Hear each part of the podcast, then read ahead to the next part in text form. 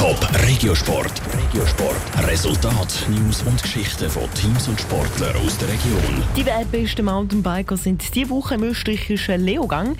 Dort fahren sie verschiedene Disziplinen um den Weltmeistertitel. Mit dabei ist auch Zürcherin Sina Frey, die das Jahr das erste Mal bei der Elite mitfährt. Nach der Bronze mit der Mixed-Staffel will sie auch morgen im Rennen voll angreifen. Ruhe Schmenzi. Wegen der Corona-Krise hat es in diesem Jahr nur gerade zwei Weltcuprennen bei den Mountainbiker gegeben. Beide sind letzte Woche ans Nove Mesto zu Tschechien. Und in beiden Rennen ist die 23-jährige Zürcherin Sina Frei mit zwei Top-10-Platzierungen die beste Schweizerin. Gewesen.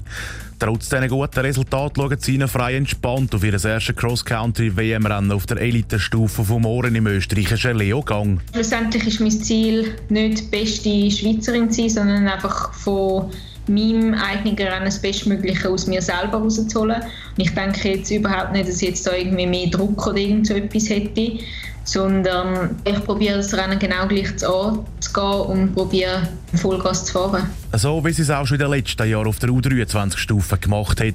Fünfmal nacheinander ist Sina Frei Europameisterin in ihrer Paradedisziplin geworden. Zweimal hat sie sich mit dem Weltmeistertitel krönen dass sie aber auch bei den Eliten nahtlos an die Erfolg von der U23 anknüpfen glaubt sie eher nicht. Ich denke, es ist nur sehr schwierig zu sagen, weil jetzt haben wir nicht irgendwie ein konstantes Jahr gehabt, wo man irgendwie viel Rennen gefahren ist. Man hat eigentlich nicht so wirklich einen Vergleich. Ich denke, ja, schlussendlich nichts ist unmöglich. Ein Erfolg hat sie Freude in einer WM schon feiern Vorgestern hat sie mit der Mixstaffel Bronze geholt.